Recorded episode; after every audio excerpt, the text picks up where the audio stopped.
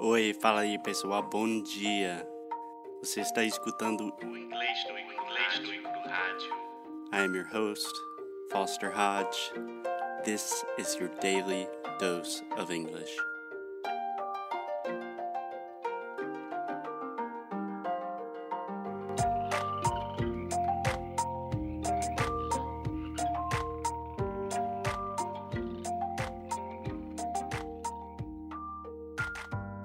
Hey, hey, Alexia. Hey, Foster, how are you? I'm good. Saturday recording podcast. I'm awesome.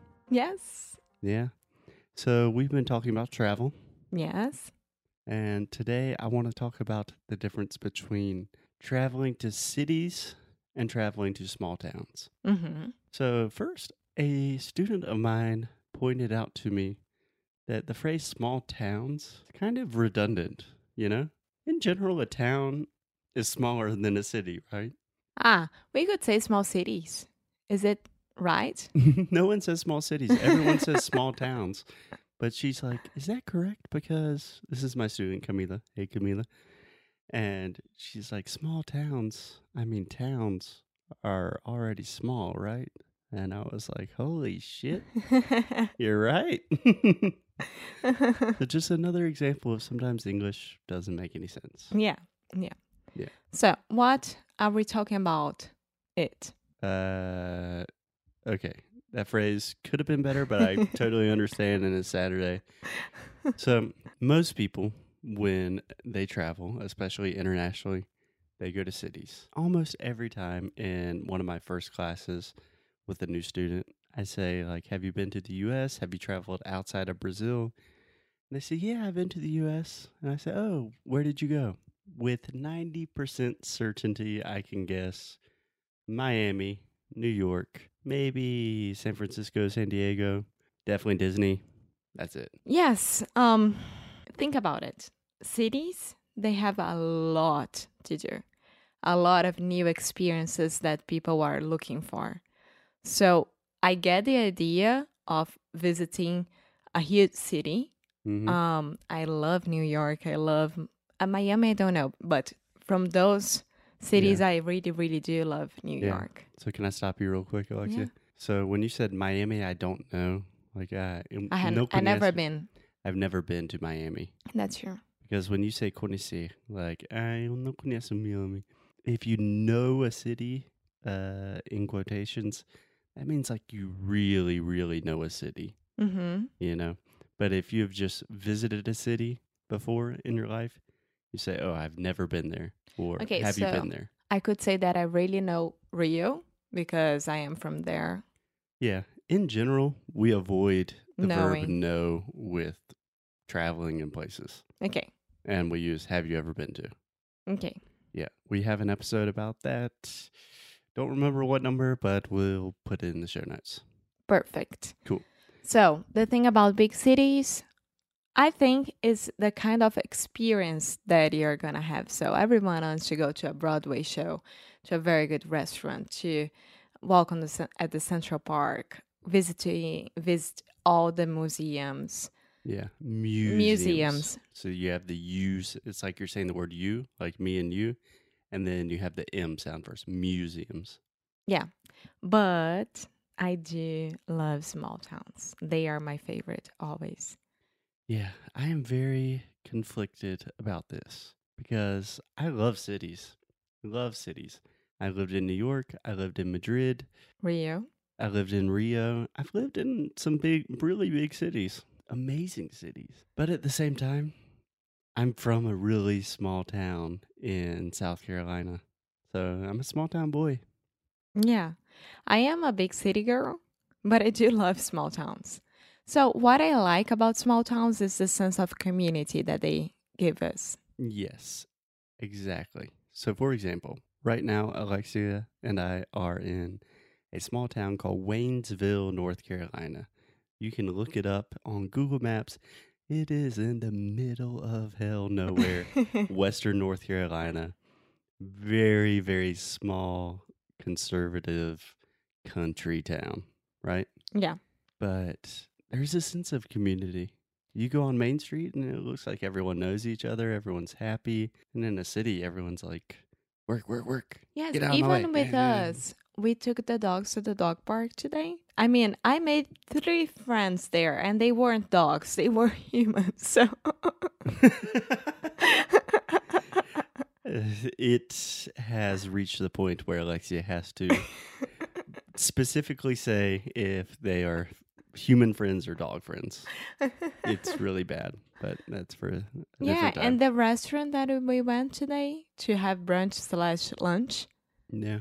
everyone knows each other there. Yeah. So I think that is something really, really important. I think I told you about this. I recently read a book called Lost Connections. It's by a British guy, and I think his name is Johan Hari. That could be wrong. I'll put it in the show notes. It's really a book about like why every like we have everything, but people aren't happy. You Mhm. know, you know, I'm very sentimental. Like Anthony Bourdain's death, Kate Spade's death. Been very philosophical the last few days. And the first thing he said, like after years of research, the number one reason that people are not happy in the modern age is the lack of sense of community, not being part of something. right, right. And Yeah. small towns have that, like just naturally built into them. Yeah.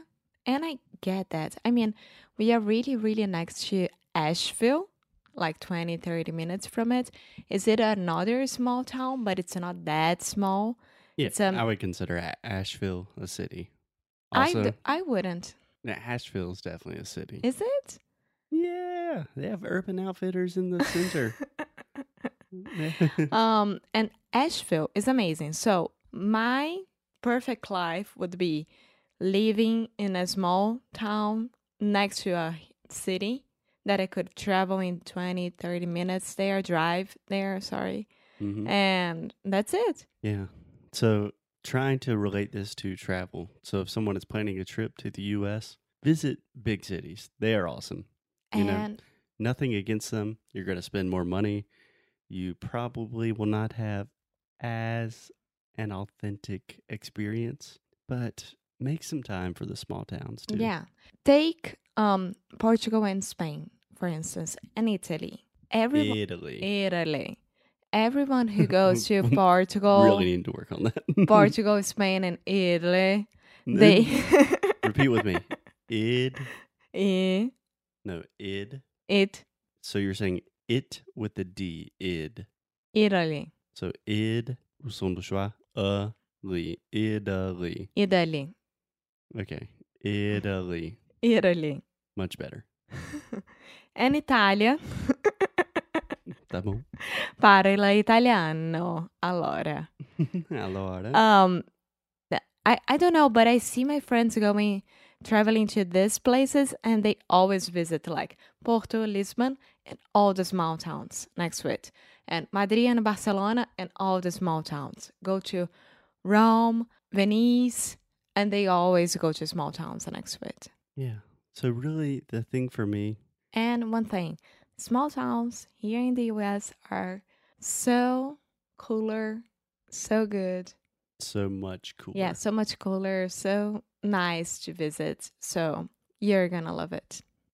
I mean, the the really important thing for me is when I think about my travels, I like to consider that I've traveled a good bit. I know Alexia's thinking that is very pretentious, but I've traveled. Very international. Paul. so when I think about my time in Brazil, I love Rio. Absolutely love Rio. I love São Paulo.